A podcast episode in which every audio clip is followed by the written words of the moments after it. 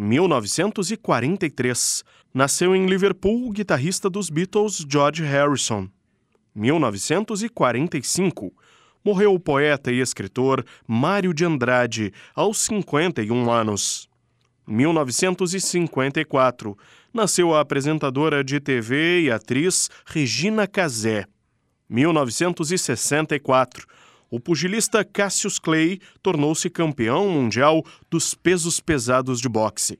Anos mais tarde, ele se converteu ao islamismo e mudou de nome para Muhammad Ali. 1996. Morreu aos 47 anos o jornalista e escritor gaúcho Caio Fernando Abreu. Deixou uma consagrada obra literária em romances, contos e crônicas. 1998. Milton Nascimento venceu o Grammy na categoria World Music pelo disco Nascimento. 2011.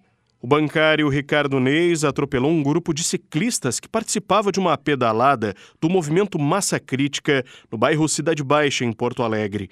Ele foi condenado em 2016 a mais de 12 anos de prisão por 11 tentativas de homicídio e 5 lesões corporais. 2014.